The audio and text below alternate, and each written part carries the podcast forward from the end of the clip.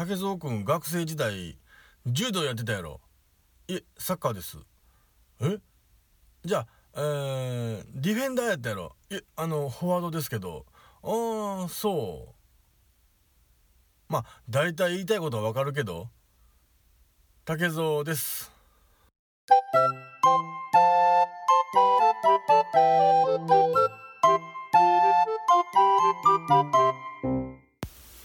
はい、えー、今日も始まりました竹蔵の秘密の話の第13回でございます、えー、どうぞよろしくお願いいたします、えー、13と言いますとちょっとねあの怖い数字というか死神の数字と言いますか。ね、ジョジョの奇妙な冒険でいうところのデス13であったりとか、えー、まあスナイパーゴルゴ13の13であるとかなんかえあとは、えー、ちょっとオカルティックな話でキリストの13番目の弟子のユダが裏切っただとかなんとかそういう、ね、13っていう数字はちょっとなんとなくこう西洋では怖い数字のようなイメージがありますけどまあ僕は実は怖い話が苦手というかホラー映画が苦手なんですよね。あの怖い話というかオカルト話っていうのは僕は実は大好きでまあそれこそいろんなポッドキャストでとか、ね、テレビ番組とかで怖い話とかオカルト話とか聞くのが好きなんですけどまあ、ビジュアルで見せられるとねあのやっぱり怖いんでねあの話って話を聞いたり読んだりすることってあの自分の想像力が全てじゃないですか。その文字なり音声を聞いて自分のイメージでその情景を想像して、まあ、怖がったり楽しんだりするっていう、まあ、ことがね、基本的なルールだと思うんですけど、あの、他の人にこうビジュアルを演出されるとまあ間違いなく自分の、自分の想像を上回ったことをしてくれるんですよね。あの見事に怖がらせてくれるというかもうあれがねもうたまらなくてね怖いんですよね。あのもうほんまベターなところでいくとおらへん。おらへん。おらへん。おるみたいな、そういうやつね。もうそれだけでも僕、ダメなんで、あの、ビジュアルはちょっと、あの、やめてます。あの、ホラー映画とかはもう、特にやめてます。もう、あの、背中痛くなるんでね、びっくりしすぎて。まあ、これは、うちのかみさんと結婚する前なんですけど、偶然、ホラーとは知らずに、ホラーなんですかね？あれサスペンスなんかミステリーなんかちょっと難しいとこなんでしょうけどあの黒い家っていう映画を一緒に見たことがあるんですよ。まあ映画っていうか DVD なんですけど大竹しのぶが出てるっていうことでちょっと借りてみようや面白そうやんっていうことで借りて見てみたらあのめちゃめちゃ怖かったっていうたまたまたまたまというかその時は僕があまあこう座り位置としてはテレビ僕かみさんのあの順番にまあ並んで見てたぐらいな感じなんですけどで、まあ、断ることに僕の肩がビッグビッグってしてるんであのかみさんは話に集中できへんかったって言ってましたけどまあそれぐらい僕ちょっと怖がりなんであのホラー映画はやっぱり読みませんね。なんかねホラー映画好きな人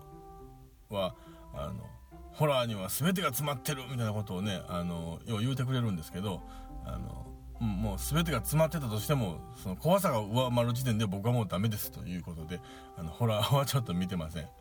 梅雨も明けたしそろそろねあの巷では怪談話が続々とね夜中の方でも賑わしてくるんじゃないですか？テレビなんて。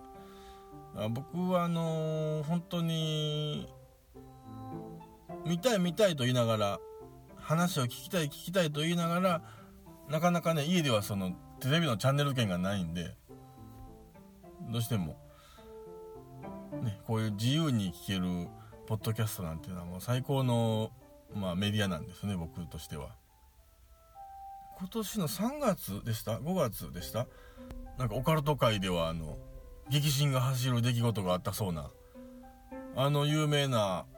ね悪魔の数字あ獣の数字666あれが違うかったっていうねあの衝撃の事実があの判明したと。実は666ではなくて616やったっていうねあの話もなんかちょっとこうネットで出てましたけどね。じゃああのね666のオーメンとかね僕オーメン見てないんですけど怖いから。見てないんですけどあのね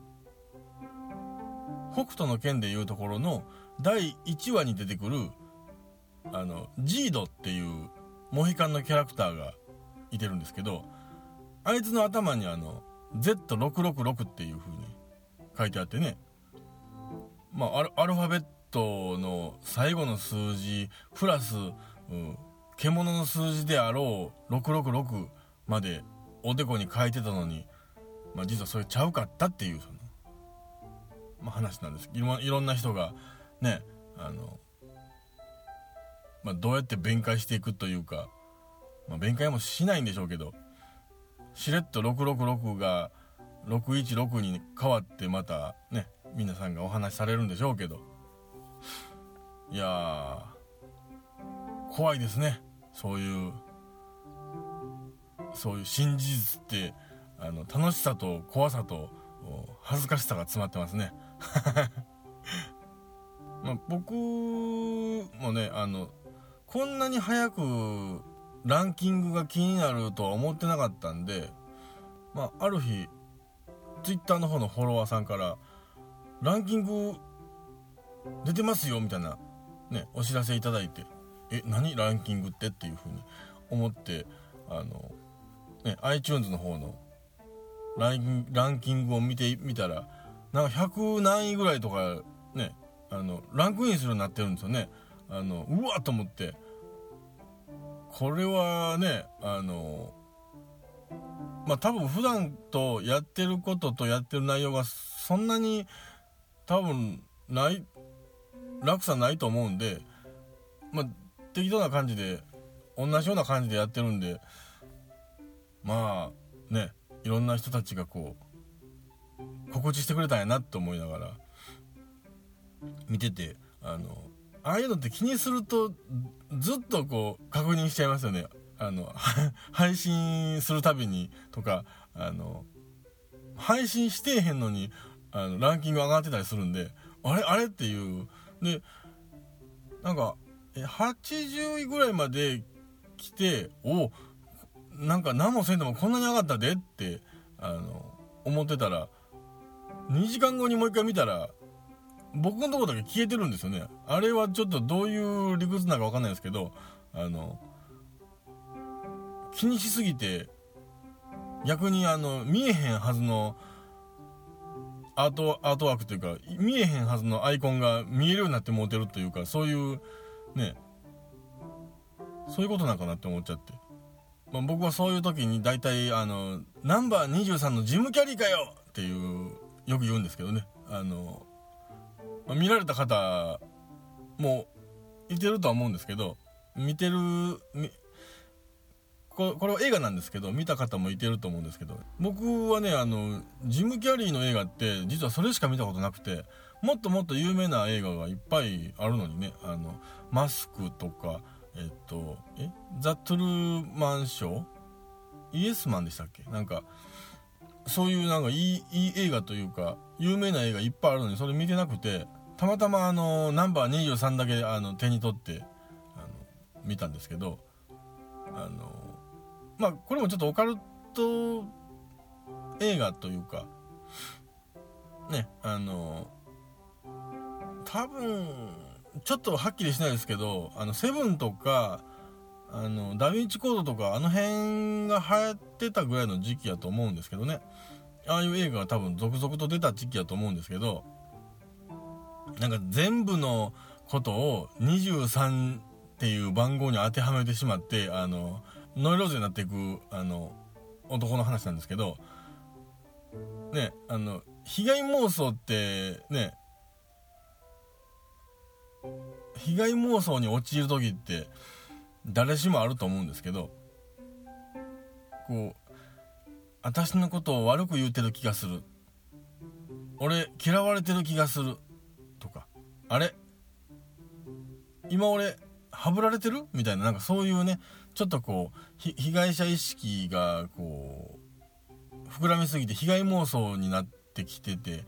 こうあることなすことを全てネガティブに捉えてしまうまあ生きてたらよくあると思うんですけど、まあ、あれのもう極致みたいな、まあ、映画なんですけどね。あのえそのなんで23っていうのが大事なんか忘れましたけどとにかくもう23っていう数字に当てはめてあのビビり倒していくおっさんの話なんですけどここれとこれを足したら23やあひっくり返したら、えー、23で、えーと、これとこれが2と3やから23やもうそれ言い出したらもう自分でもう23作っていってるやんっていうあの笑ってまいそうな映画なんですけどまあ そんな感じですか。うん、まあ被害妄想ってあの行き過ぎるとそうなっちゃいますよね、うん、あの外から見てたらかなり笑えるんですけど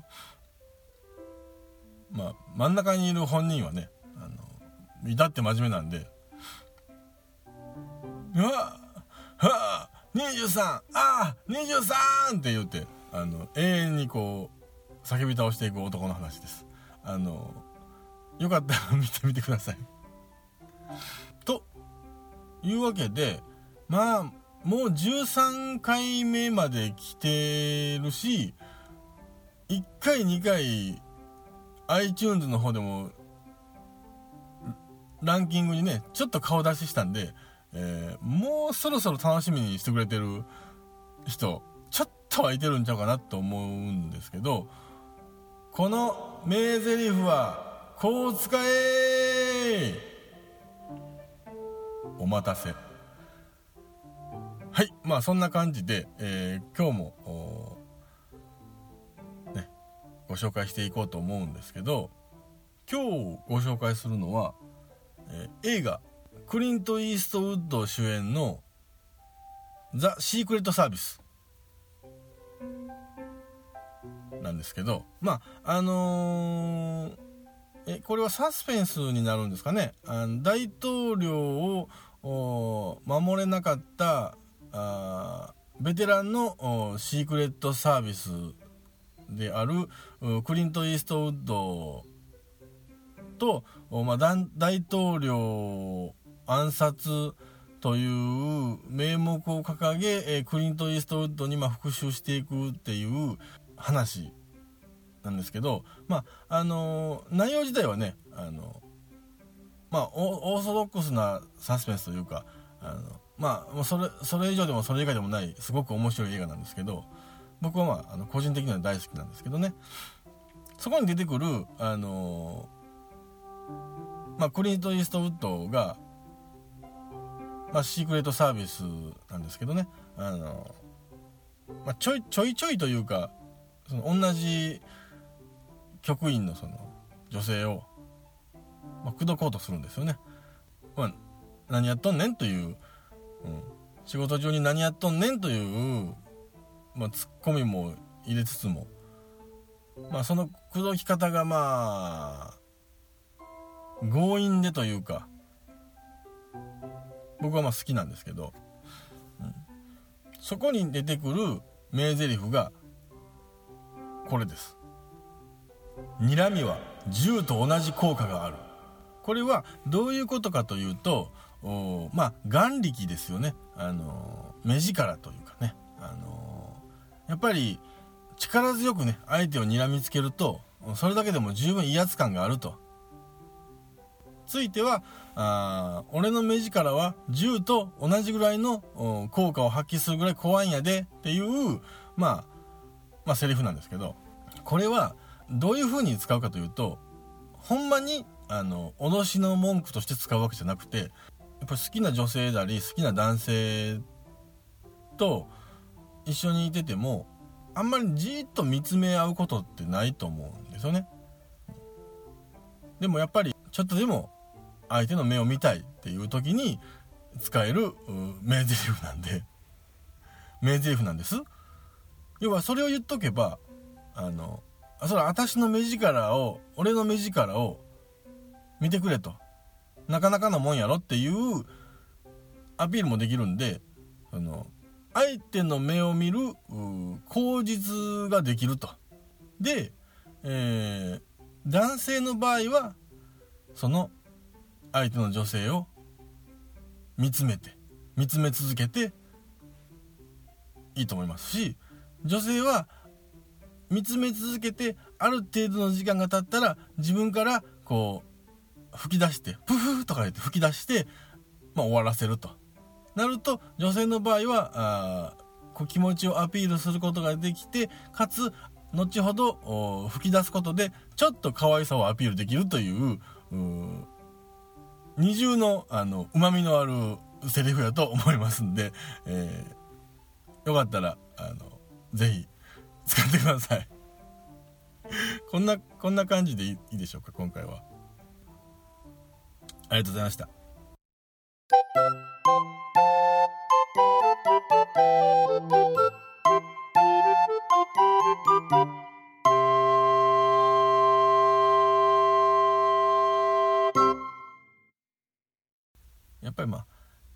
最終的にはねあの声やったりもしますけどね。クリント・イーストウッドかあ山田康夫かに言われたら何言われてもしびれますよね。どうも竹蔵です。ポッドキャスト竹蔵の秘密の話園を最後まで聞いてくださりありがとうございます。当番組では皆様のご意見ご感想また竹蔵に対するご質問も募集しております。メールアドレスは hanashizono.gmail.com 花しぞの .gmail.com です。お待ちしております。竹蔵でした。優しくしてね。